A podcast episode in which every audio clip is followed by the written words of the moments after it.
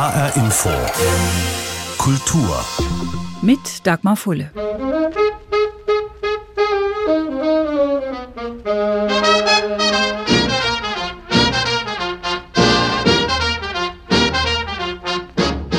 Frühjahr 1945. Der Krieg ist endlich zu Ende. Auch der Musiker und Bandleader Glenn Miller ist in diesem Krieg gestorben. Seine Musik aber wird für viele Menschen in Deutschland zu einem Versprechen. Auch in Hessen, in der US-amerikanischen Zone. Endlich wieder ausgehen, endlich die Musik aus den USA hören dürfen, endlich Swing tanzen dürfen. Die Sehnsucht danach ist groß. Was in den Geschichtsbüchern über diese Zeit steht, ist bekannt. Bedingungslose Kapitulation und Übernahme der Regierungsgewalt durch die Alliierten, Potsdamer Konferenz und Entnazifizierung, Lebensmittelkarten und Einquartierungen. Wie aber haben sich die Menschen gefühlt? Was haben sie erlebt und gedacht? Wie haben sie die viel zitierte Stunde Null empfunden? Seit einigen Jahren ist die Nachkriegszeit in Deutschland das Thema in der Unterhaltungsliteratur. Vor allem Frauen erzählen die Geschichten von Frauen in dieser Zeit. Dörte Hansen, Stefanie Schuster, Carmen Korn, Claire Winter, Mechthild Bormann, das sind nur einige Namen von Bestsellerautorinnen der letzten Jahre. Jetzt gibt es zwei neue Bücher von hessischen Autorinnen, Bücher, die auch beide in Hessen spielen.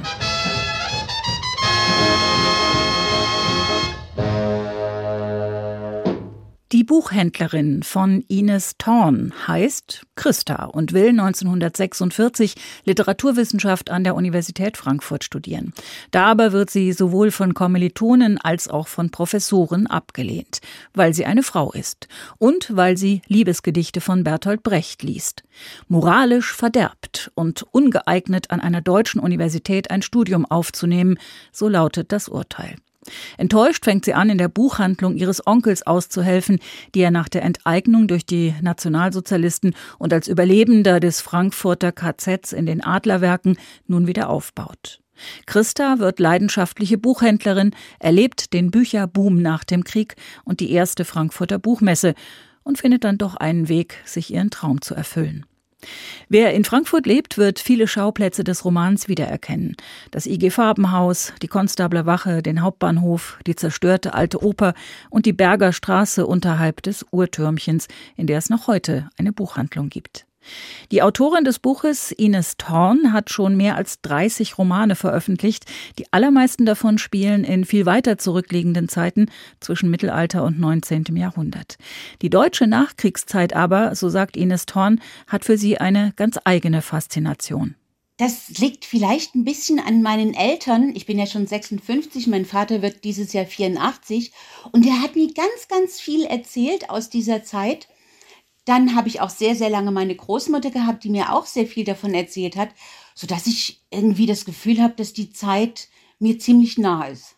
Der 8. Mai 1945 wird ja immer wieder gern als Stunde Null bezeichnet. Die kann es aber eigentlich gar nicht gegeben haben, denn es waren ja dieselben Menschen wie noch einen Tag oder eine Woche vorher. Wie haben Sie recherchiert, also dazu, was diese Menschen gedacht, gefühlt und getan haben? Ich habe einfach alle Leute gefragt, die mir über den Weg gelaufen sind und die so alt sind, dass sie das miterlebt haben können. Und das habe ich aber schon vor 20 Jahren gemacht. War, da wollte ich noch gar kein Buch über die Zeit schreiben, aber diese Zeit fand ich irgendwie ganz faszinierend. Wenn man plötzlich neu anfangen kann, das muss doch aufregend sein. Und ein bisschen hat es mich vielleicht auch an die Wende erinnert, die ich ja in Leipzig erlebt habe und an das Gefühl, wie das war, der Gedanke, vielleicht neu anfangen zu können. Es begeistert mich unheimlich. So ein Neuanfang aber funktioniert nicht immer so, wie man sich das vorgestellt hat. Und so verkauft die verhinderte Studentin Christa Bücher, anstatt sich mit ihrer Geschichte zu beschäftigen. Bevor Ines Thorn Autorin wurde, war sie selbst Buchhändlerin. Wie viel von ihr steckt also in dieser Figur? Ach, ich glaube ganz viel. Ich habe es geliebt, in der Buchhandlung zu arbeiten. Es hat mir so wahnsinnig Spaß gemacht, Kunden zu beraten. Und wenn neue Ware kam, die neue Ware auszupacken, das war jedes Mal ein bisschen wie Weihnachten. Wie ist das heute für Sie, wo Sie ja auch ja im Grunde genommen mehr oder weniger den Niedergang des klassischen Buchhandels erleben?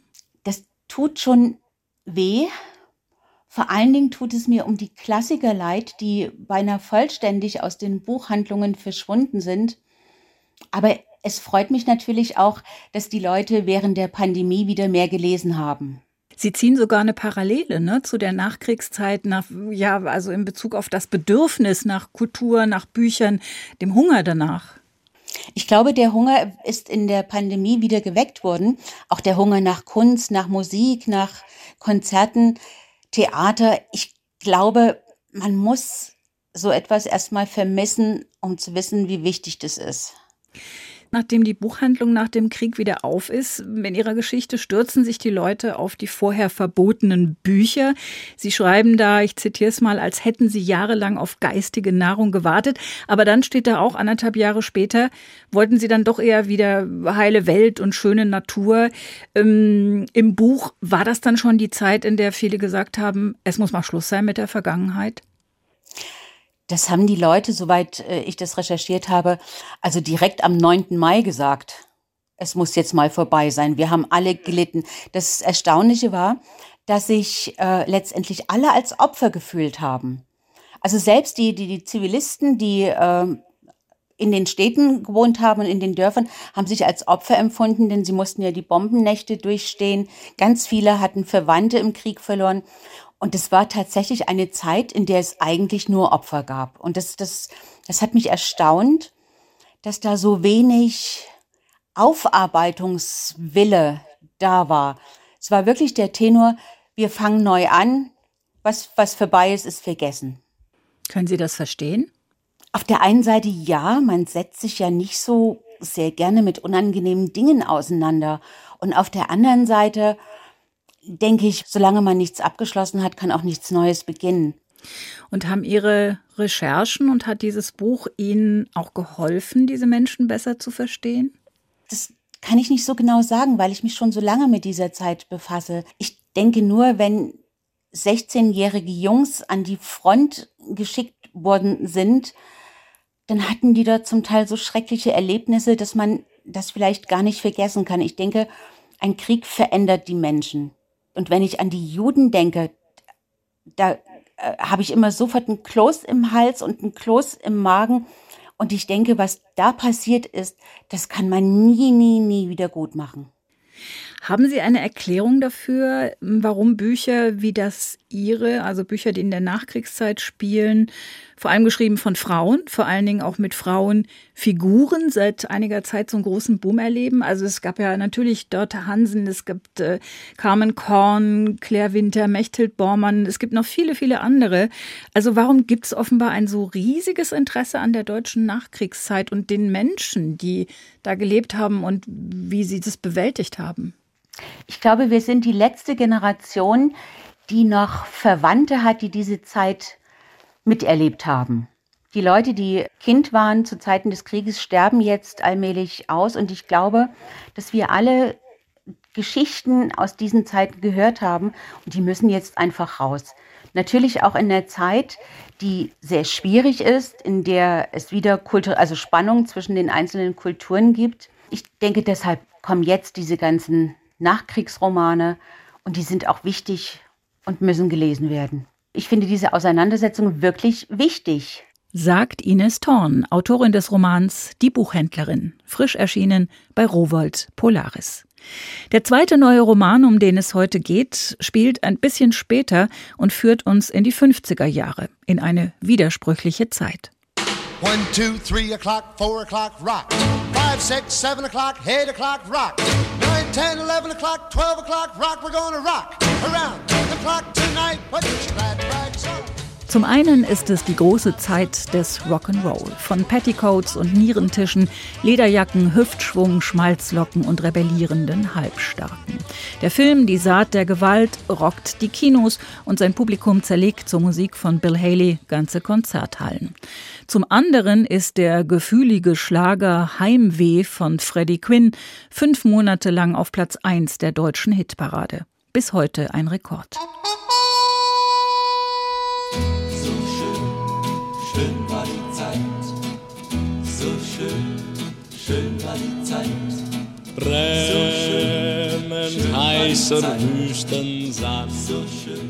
Die erfolgreiche Musik der 50er ist ein Spiegel der Gesellschaft. Die Frauen, die während des Krieges und unmittelbar danach angepackt haben, ihre Kinder versorgt und Geld verdient haben, sollen sich wieder rückbesinnen auf Haushalt, Mutterschaft und Bräuteschule. Das Frauenbild der Nazizeit ist noch immer sehr lebendig. Für dich wasche ich perfekt. Ein Plakat in den 50er Jahren wirbt für den Kauf einer Waschmaschine. Der Slogan beschreibt ziemlich genau, wie die Männerwelt damals die Frauen sehen wollte. Als perfekte Hausfrau nämlich, die sich auf die ihr eigentlich naturgegebene Aufgabe vorbereitet, dem geliebten Manne Gattin und den Kindern treu sorgende Mutter zu sein. Waren Frauen außerdem noch in der Lage, sich bei entsprechenden Gelegenheiten in eine elegante Erscheinung zu verwandeln, konnten sie mit einer guten Partie rechnen. Und die Frage, wie stelle ich es an, einen Mann zu kriegen, war in den 50er Jahren für Frauen ein wichtiges Thema, denn Männer waren nach dem Zweiten Weltkrieg Mangelware. 1950 kamen auf 100 Frauen in der Altersgruppe zwischen 25 und 45 Jahren nur 77 Männer. Die Eigenständigkeit, die viele Frauen in den Kriegsjahren bis 1945 bewiesen hatten, erwies sich bei der Partnersuche und viel mehr noch in der Ehe als eher hinderlich. Wir kriegten unsere Beziehung gar nicht auf die Reihe. Ich weiß, dass es mit unendlichen Frauen so ging. Wenn die Männer dann jahrelang in Gefangenschaft waren, die ihr grauseliges Dasein auch hatten und nach Hause kamen und dann plötzlich so den Obermacker da rauskehrten, ja? Zu Beginn der 50er Jahre versuchte man, die Frauen aus dem Arbeitsprozess wieder auszugliedern, um den heimkehrenden Kriegsgefangenen Platz zu machen. Es erwies sich jedoch oft, dass das Einkommen des Mannes nicht ausreichte, um die Bedürfnisse der Familie zu befriedigen. So mussten vor allem Frauen aus ärmeren Schichten neben der Hausarbeit auch einer Lohnarbeit nachgehen, um die finanzielle Lage der Familie zu sichern. Ein Umstand, der den Familienfrieden oft störte, denn viele Männer betrachteten es als Schande, wenn sie nicht in der Lage waren, allein für den Unterhalt aufzukommen. Und mithelfen im Haushalt war für einen Mann ebenfalls verpönt. Wir haben alles selbst gemacht, den Nudelteig, den Strudelteig, dann den Leberkäse, diese Fleischmasse geknetet und dann gebacken. Dann gab es ja praktisch keine Konserven. Die erste Waschmaschine in meinem Leben habe ich 1957 oder 58 gekriegt. Ich habe die ganze Kinderwäsche, alles noch von Hand gewaschen. Der Anteil der berufstätigen verheirateten Frauen betrug Anfang der 50er Jahre ca. 25 Prozent. Und obwohl sie fast dieselbe Arbeitszeit wie ihre Männer hatten, verdienten sie um 30 Prozent weniger. Kein Wunder, dass in einer Umfrage des Allensbacher Instituts für Demoskopie Ende der 50er Jahre 60 Prozent der Bundesbürger für ein Verbot des Doppelverdienertums votierten. Mein Mann hatte noch studiert, als wir geheiratet haben, nicht sehr zur Begeisterung meiner Eltern, dass wir dann heiraten und auch noch ein Kind kriegen. Ja, und dann wurde mein Mann eben auch fertig und äh, da meinte mein Mann natürlich schon, ja, jetzt könntest du doch dann aufhören, wenn ich verdiene. Und das war natürlich die ganz typische Einstellung. Also sozusagen, du hast jetzt das ausgeholfen und jetzt vielen Dank und jetzt gehen wir wieder in die alten Vorstellungen über. Aber die Idee, dass eine Frau dann auch einen Beruf ausübt, weil sie ihn gerne ausübt oder weil sie darin eine Befriedigung findet, das war natürlich in der damaligen Zeit schon etwas Neues und eigentlich natürlich auch letztlich etwas Beunruhigendes. Die Verschränkung von dynamischer Moderne mit dem Automobilboom, Massentourismus oder der Fernsehgesellschaft und das Zurücktasten zum Altvertrauten, beispielsweise hinsichtlich autoritärer Wertmuster in Ehe, Familie und Schule, lässt die Gründerjahre der Bundesrepublik zu einer faszinierenden Zeit werden. Schreibt Axel Schild, Professor für neuere Geschichte an der Universität Hamburg, in einer Arbeit über die Sozial- und Kulturgeschichte der 50er Jahre. Und nicht nur die Männer forderten eine Rückbesinnung auf die alten Rollenmuster, auch viele Frauen arrangierten sich willig mit der gewohnten Aufgabenteilung. Inge Kurz über Rollenbilder in den 50er Jahren. In dieser Zeit spielt der neue Roman der Wiesbadener Autorin Katharina Fuchs mit dem Titel Lebenssekunden. Solche Lebenssekunden, solche Momente einfangen will Angelika aus Kassel. Sie möchte Fotografin werden. Als sie vom Gymnasium fliegt, steht ihre Zukunft auf wackeligen Beinen. Ohne Schulabschluss findet sie schwer einen Beruf, vor allem nicht in der Männerdomäne der Fotografie. Das Gegenstück zu ihr ist Christine, eine junge Turnerin in Ost-Berlin, schon als Kind hart gedrillt und zerrissen zwischen Leid und Leistungswillen. In ihren letzten Büchern hat Katharina Fuchs Geschichten erzählt, die auf den Erfahrungen der Frauen in ihrer eigenen Familie beruhen. Im neuen Buch ist es ein bisschen anders. Also diesmal sind es keine Vorbilder aus meiner Familie, aber es gibt schon eine Frau, die mich sehr für die Figur der Fotografin inspiriert hat. Und das ist Barbara Klemm, eine der ersten Pressefotografinnen der Frankfurter Allgemeinen Zeitung. Ich war schon sehr lange von ihren Fotos fasziniert. Die sind ja teilweise ikonisch und sehr bekannt. Und dann habe ich sie 2016 persönlich bei einer Auktion kennengelernt. Äh, da wurden ihre großformatigen Bilder der Einheit in Frankfurt versteigert. Ich habe sie angesprochen und sie wusste dann zu jeder ihrer dort ausgestellten Fotografien eine kleine Hintergrundgeschichte zu erzählen. Und da hat sie auch sehr gerne darüber gesprochen, über welche Absperrung sie geklettert war, welche verbotene Tür sie geöffnet hatte, um dann plötzlich als einzige Willy Brandt gegenüberzustehen. Und sie musste oft unsagbar schnell sein, um das eine Foto zu haben, das dann eben andere nicht hatten. Und ich fand sie einfach wahnsinnig anziehend. Sie war so bescheiden und wirkt auch unglaublich empathisch. Dann hing in dieser Ausstellung auch noch eine Fotografie von einer Kunstturnerin, einem, im Grunde einem Kind, das ganz weit oben in einer Turnhalle an Ringen hängt. Und das hatte sie aufgenommen in der Deutschen Hochschule für Körperkultur in Leipzig. Das war im Grunde ein Bild, das den Leistungssport darstellte mit seiner im Grunde Härte, Einsamkeit, Menschenverachtung in der DDR. Und so hatte ich dann eigentlich schon meine beiden Hauptpersonen für mein Buch Lebenssekunden. Wenn wir über Christine sprechen, das ist die DDR-Turnerin in Ostberlin. Sie sind ja in Wiesbaden geboren, leben nach verschiedenen Zwischenstationen im In- und Ausland, heute im Taunus.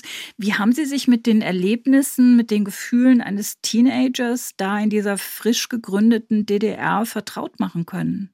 Also die DDR war mir nun auch nicht ganz fremd. Ein Teil meiner Familie kommt ja aus Sachsen und wir sind häufiger hingefahren. Also wir sind über die Grenze gefahren und daran kann ich mich auch noch sehr gut erinnern und auch so ein bisschen dieses beängstigende, beklemmende, was ich da immer gespürt habe.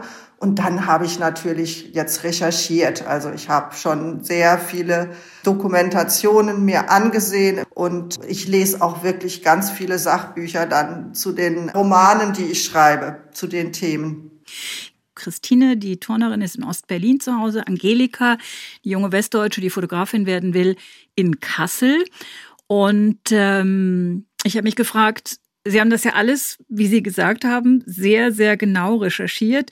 Hatten oder haben Sie eine Verbindung zu Kassel oder warum haben Sie die Stadt ausgewählt als Schauplatz, an dem die Fäden auch dieser beiden Figuren ja dann zusammenlaufen?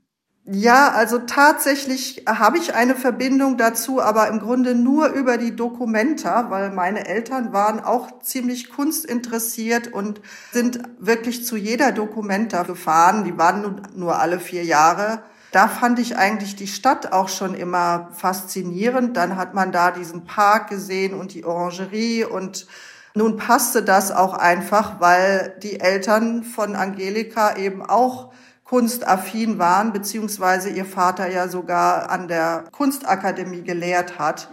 Und ich kannte eben Kassel dann auch ein bisschen und bin da für den Roman auch dann wieder hingefahren was mir auch nochmal sehr große Freude gemacht hat. Bei der letzten Dokumenta war ich natürlich auch. Sie gehören selber zu der Generation, deren Eltern den Krieg erlebt haben. Haben Ihre Recherchen und hat dieses Buch, das Schreiben, Ihnen vielleicht auch geholfen, Sie besser zu verstehen? Also auf jeden Fall haben mir meine vorhergehenden Bücher ge geholfen, weil äh, die sich ja nun direkt auch mit dem Leben meiner Eltern beschäftigt haben. Auch jetzt habe ich natürlich mit meiner Mutter darüber nochmal gesprochen. Sie hat ja nun die Zeit, die 50er Jahre erlebt und auch im geteilten Berlin. Da hat sie ja gewohnt. Da konnte ich auch wirklich immer noch mal nachfragen, sag mal, wie war das denn? Wie konnte man, konnte man denn da wirklich so einfach noch hin und her zwischen Ost und West?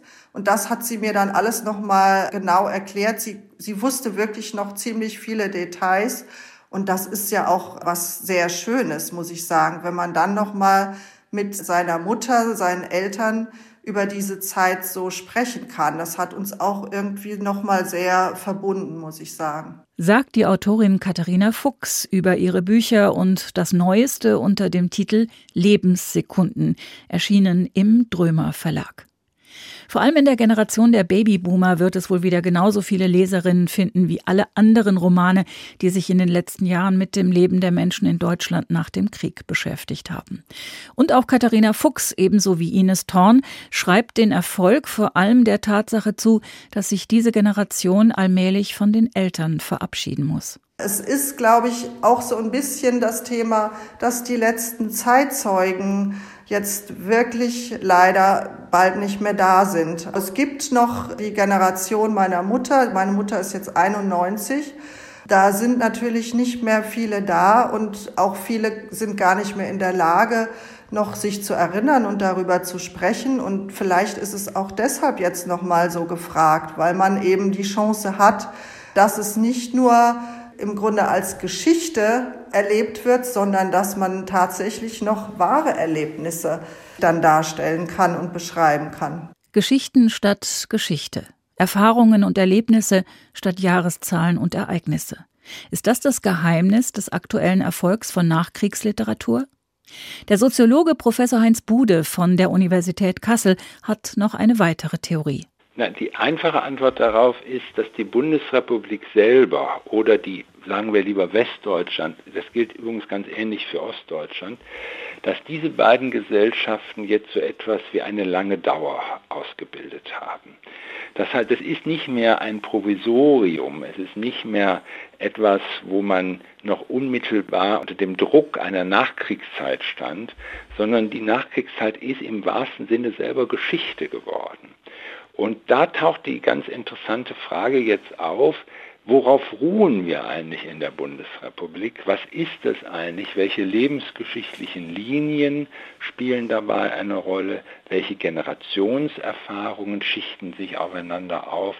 Und auch, und das ist, glaube ich, bei all diesen Büchern sehr, sehr wichtig, welche verborgenen Anschlüsse gegenüber einer vermeintlichen Stunde Null hat es denn eigentlich gegeben? Also dadurch, dass Westdeutschland die erweiterte Bundesrepublik mit Ostdeutschland dazu jetzt die Geschichte in sich selber eine Geschichte ausgebildet hat, kann man jetzt sehr viel mehr und sehr viel ruhiger auch fragen, ja, ist denn diese Geschichte wirklich eine gewesen, die 1945 oder 1948, 49 begonnen hat, oder ist da nicht auch was viel Längeres drin? Sie haben die Stunde Null schon angesprochen, den 8. Mai 1945 wird ja immer gerne so bezeichnet. Kann es aber eigentlich nicht gegeben haben, denn es waren ja dieselben Menschen wie noch einen Tag oder eine Woche vorher. Mir hat eine der beiden Autorinnen gesagt, ja, es war ja auch ein toller Neuanfang, aber für viele war es natürlich auch eine, erstmal eine bittere Niederlage. Genau, das sind diese beiden großen Themen. Auch das sehe ich an, an jüngeren Autoren, jetzt jüngeren Autorinnen interessanterweise, oft Frauen, die das Thema des Zusammenhangs von Völkermord und dem verlorenen Krieg versuchen. Auch ganz, ganz schwierig bisher gewesen. Und manche kriegen das auch nicht so richtig zusammen, weil es natürlich auch um die Eltern und Großeltern mhm. geht. Und das, glaube ich, ist die Vergewisserung einer von Wurzeln, die dann doch, wenn man genauer hinschaut, sich als durchaus kontaminiert darstellen. Und warum sind es nahezu, wie Sie ja auch festgestellt haben, nahezu ausschließlich Autorinnen, nahezu ausschließlich Frauen, die darüber schreiben?